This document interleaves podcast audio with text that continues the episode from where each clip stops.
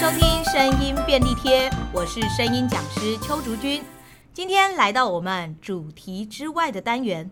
这个单元为什么叫主题之外啊？ 因为我们总共有四大主题，但是某些星期有五周的时候，我们就会跟一些特别来宾聊一聊他们对于自己专业领域里面的一些想法，跟他为什么会走上这一个领域。那当然，第一次的主题之外呢，我们就邀请到我们第四单元的绘本老师林静老师来跟我们分享一下当年为什么他会对儿童文学这么有兴趣，然后会走上儿童文学甚至于绘本讲述这一条道路。 我们现在就来欢迎我们的林静老师。声音便利贴的听众朋友，大家好，很开心跟大家在空中相会。呃，刚刚竹君老师问我说，怎么会走上儿童文学这条道路？我说，其实你会成为现在的样子，跟你的原生家庭都有关系。哦我要先说一下我的家庭是，如果照现在的这个父母学来看，可能父母亲是一个放任的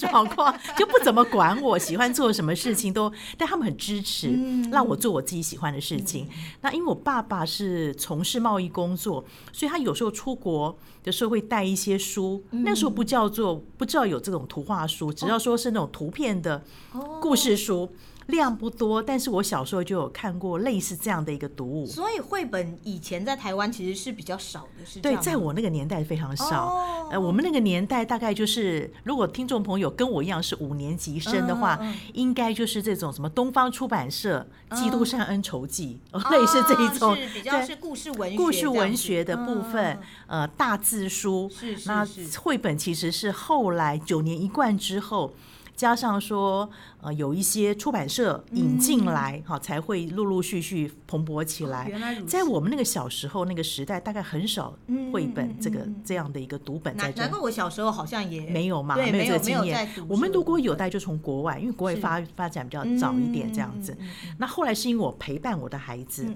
嗯，哦，因为陪伴孩子，你小时候常读这些故事书，我就想说陪伴孩子可以怎么样跟他们一起分享、一起成长。嗯是那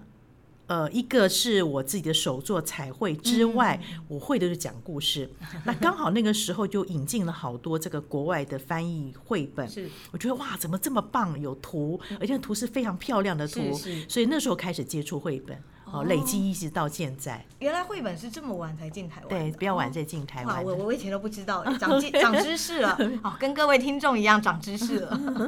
对嗯，蛮好。那这样的话，所以因为我知道你当初念是儿童文学，，对那你怎么会画画这一块又是怎么怎么接触的啊？，应该是说儿童文学有好多种。呃，学门嗯对绘本只是其中一种，比如说嗯嗯刚才小蛙老师说的这个青少年小是说、是大是字书、对桥梁书，甚至我们要学一些儿童文化观察，还要写哦儿童戏剧、儿童电影、动画，都是包含在儿童文学里面的。哦，原来如此，对那那绘本这一块是很多图像嘛，嗯嗯嗯那那个时候我就想说，有时候我们研究图像分析的时候，印刷品你大概只能看到那个最后的成果。对对我要想说，它到底为什么会画成这个样子？怎么样去表达？我有没有可能透过这个实际去操作方式嗯嗯嗯嗯，哎、我可以更了解画家这样创作的可能性？所以后来才开始去学一些彩绘，所以是学了儿童文学，然后对，就回头哦再来画图。哦我以为是你原本就很喜欢，原本就喜欢涂涂鸦鸦，但是没有想要去嗯嗯把它嗯嗯做成一个作品，是是只是后来因为这个了解图像分析的嗯需要，我才开始去认识这些美彩，比如说里面有用到。呃，彩色墨水是嗯我要彩色墨水是什么东西？我去了解。里面有用到油画，哦，油画有什么样的层次的表现？我是去了。是解。其实我学声音，或者是我我我能够现在把声音研究成这样，也是因为我自己喜欢，然后嗯我就发现说，诶，如果除了喜欢以外，我更想要知道它为什么会这是样。对对对，我觉得跟刚刚对那个你刚才探究，说那对个不对？ 你喜欢一件事，你就想要更多去了解没错它还有什么样的可能性，还有它里面的背后的那个背景知识，嗯嗯还有什么样的一个状态？对，就像那时候我学相声，我后来会去学京剧，因为京相声里面像对会京剧嘛对。然后快板的话，因为相声也会用到，到哎、也会去学。是，然后后来我发现，哎、其实配音、戏剧或者是相声，其实它也是息息相关对，的，没错，不知不觉就斜杠很多了。是。哎原来你也是这样斜杠。 对，是斜杠下手。其实我们几年前就开始斜杠了，对不对？呃对对对，就是从我们就会发现，其实艺术它其实就是包含相着通的，对很多东西，并不是说很单纯没的错没，比如说绘本，它就是图加文。嗯，所以当初我在看绘本，我刚开始嗯自己在看的时候，我就会觉得绘本好像我比较会真的就只是在看那个文字的部分，嗯图我会把它当做是搭配文字。是对，那如果我们一开始，比如说像我们这种嗯完全没有接触的人，你会比较建议怎么去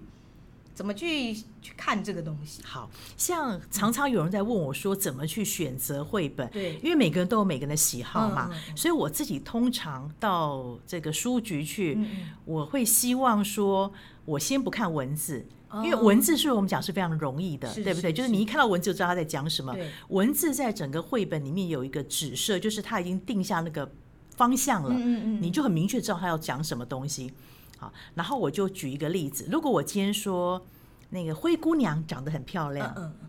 那你想图应该怎么样画会让她很 漂亮？就是比较迪士尼画风那样，对对对，我迪士尼他会画些什么？比较会是用比较工整的那种。啊然后是不是眼睛大大的、啊对对对，，头发长长的头啊、发长穿长那的，种华丽的衣服啊，对，没错。然后哦哎她是灰姑娘，还没有变。 啊，对，是是是， 然后我们所认识的灰姑娘是应该是比较善良的，对对所以旁边一定会有小动物嘛。是没错，对，因为够善良，嗯所以那个动物才会过来。是所以那个书上面不一定要讲到这个呃女女孩的特性，嗯它旁边放一些动物亲近。就可以让你感受到，嗯知道要表达的就是哦，这个是一个良善，是一个让动物都愿意亲近的，这就是绘画的魅力。就是它文字不用写很多，嗯，嗯嗯但是呢，它透过外面的物件就可以衬托、烘托出这个主角的一些性格。所以这其实有点像我们小学时候的那个所谓的看图说故事那种对概念。没错啊我我们看到一张图，然后就写出到底这个图里面是什么意思。是这样没错。如果我们第一眼可以看到那个图，然后就很有感觉，或者是是很有画面感的话，是就表示这本绘本是适合你，或者是它是比较比较比较优良的，可以这样说对，吗就是你对绘本、对绘画有一种特别的敏锐度，那每个人喜欢的品味不一样。啊是是是。那你可以先看这个这个画面是吸引你，看封面，画面吸引你就开始嗯在看，先不看文字。是那这一个画面，你有没有办法串一个故事？啊对你先不看它的故事到底讲什么，你先把这个图、嗯呃连贯看一看，有没有办法串成一个故事或者是一个概念？是嗯诶如果可以，你再回去对照，然后对照那个文字跟你的应该是想象不会差太远，基本上这就是一个对你胃口的。哦，原来是要这样看，好好， 所以我觉得先不要看文字嗯嗯，文字当然是很容易明白，所以你先看图，它大概在讲什么故事，你猜猜看，然后再去对照那个文字。那因为我本来我们对文字都有基本的一个品味嘛，嗯那个文字的修辞、文字的叙述有没有逻辑，那是后来的事情，是是但是跟它跟你看的图像有没有办法结合在一起？那如果觉得哎。诶八九不离十嗯哦，那基本上这就是一个蛮好读的绘本，我觉得这个东西跟我当年开始看京剧这件事情嗯有点像，是因为当年我其实看不懂京剧，对，我我觉得京剧它就是唱腔，就是在那边拖音 很啊，然后高而且亢，对他，们是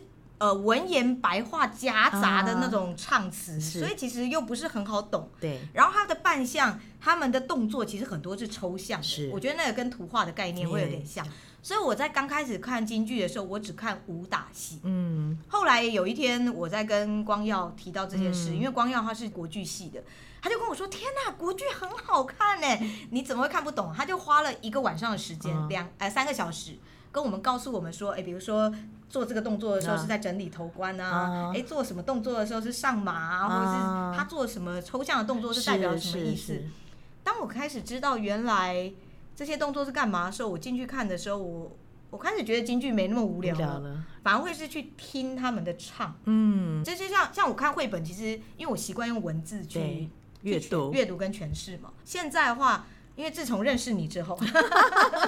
非常荣幸被 认识，对我真的开始发现，尤其有一次我们去一起拜访客户，然后就是你在跟客户说，哎、这个绘本这些绘本啊可以怎么看，然后我在旁边一直在想，哦，原来这个东西是这样啊，所以它是很有趣的，对不对对对？就是一样，对对声音是因为小蛙老师嘛，我们怎么发音，是脸部肌肉要怎么样嗯嗯笑，嗯眼睛还要睁 大，还有方向，所以就是术业有专攻，真的对真的，我觉得任何东西就是你只要找到一个入门砖，对可是其实真的一开始就像你刚刚说的，就是要吸引。对，真的就是要吸引，先找自己喜欢喜欢的，所以像声音，很多同学问我说，那我们要找什么参考的人、嗯的声音来听？对我也都跟他们说，你喜欢听谁的，你你就去听 啊，不用管他到底是不是标准，对对，至少他是你喜欢喜的。欢的你才愿意接近嘛，没，错，你接近了以后，你才会知道说，哎、这个东西到底怎么样嗯是。我我之前曾经问过我唱歌老师一个问题，因为我非常喜欢张雨生。嗯我那时候曾经问过他说，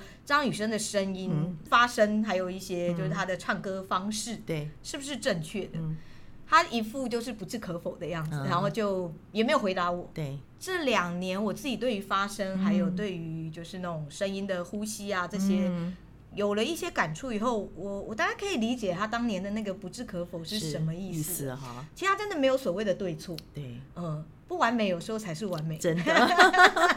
所以我们不用那么较较 真哦，就对是什么对事情对嗯都要做到那个绝对的百分之百。那有时候人活得太紧张，太辛对，苦而了，且人本来就是很主观的，没错我觉得没错就是今天，比如说你会喜欢五月天，你会喜欢对周杰伦，没那是因为错他就是有某种特质是吸引你。是呃，像绘本的话，之前真的都会看比较多文字的书，嗯现在我也会开始试着去看一些只有图像的，的，对，，像包括看戏，我也会开始看一些武道剧场。嗯，我以前只要进武道，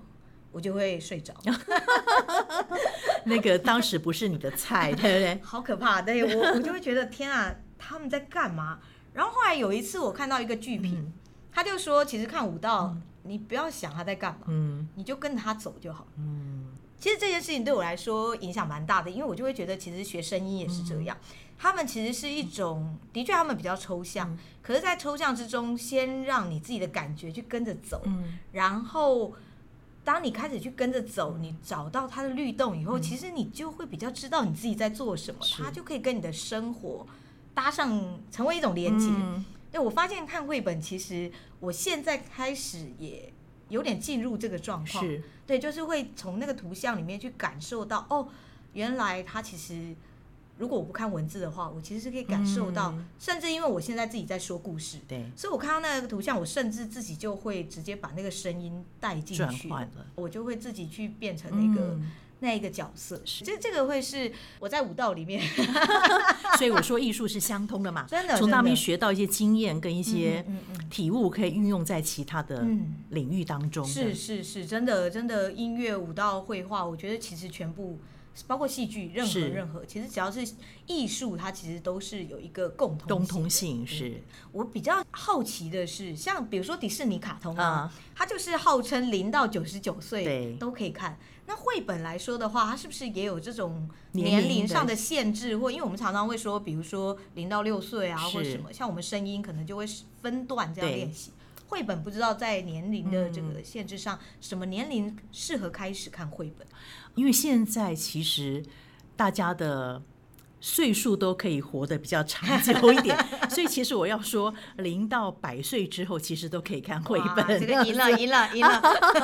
对那个什么，活得越老，看得越久，是 不是？赚到！赚到赚。那其实怎么说零碎呢？其实如果你是一个想要接触绘本嗯，的人，呃，你因为你对这个绘本的喜欢，你会影响到你的孩子，所以你在怀孕的时候就可以开始看，因为孩子可以感受到。哦，所以有一些绘本，我觉得如果是怀孕的妈妈，你就找你喜欢，你觉得这个图片是你喜欢，这个故事内嗯容或是图像的进行是你觉得让你很舒服的，是是，你就可以先看，看的时候你可以用，我觉得胎教嘛，你可以跟是孩子是分是享啊，妈妈现在喜欢，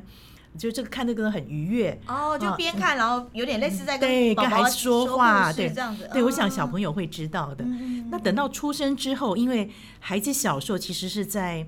跟这个书做朋友，嗯对他来说，你看书可能拿到嘴巴尝尝，是好，或者是当玩具 丢，那个时候家长都不要害怕，也不要伤心。嗯嗯那你可以选择那种厚卡的书，哦，比较不怕咬的。对，不怕 咬，吃下去它的纤维比较可以好消化，对对，这哦，种真的有这种书 哦，哇，好饿好饿的毛毛虫，如果家啊长、是嗯呃有这个概念的话，那个它的书卡会比较厚，有我我我有我有我有对，看过那那那个本好书嗯跟一般的纸质就不一样，一般的纸你吃下去不好消化，嗯但我们不是说要吃纸，但因为孩子口欲时期难免嘛，所以其实呃。这个学龄的选择，出版社已经有的蛮蛮仔细的有是规是划是，呃，零到三岁看什么书，呃，三到六岁哪些合适嗯对对？那这个一方面跟纸的装帧、书的装帧方式嗯有关系，哦另一方面就是。它可能里面用的字跟词汇比较合适那个孩子年龄。嗯是哦，目前的出版社我觉得他们都做的都还不错，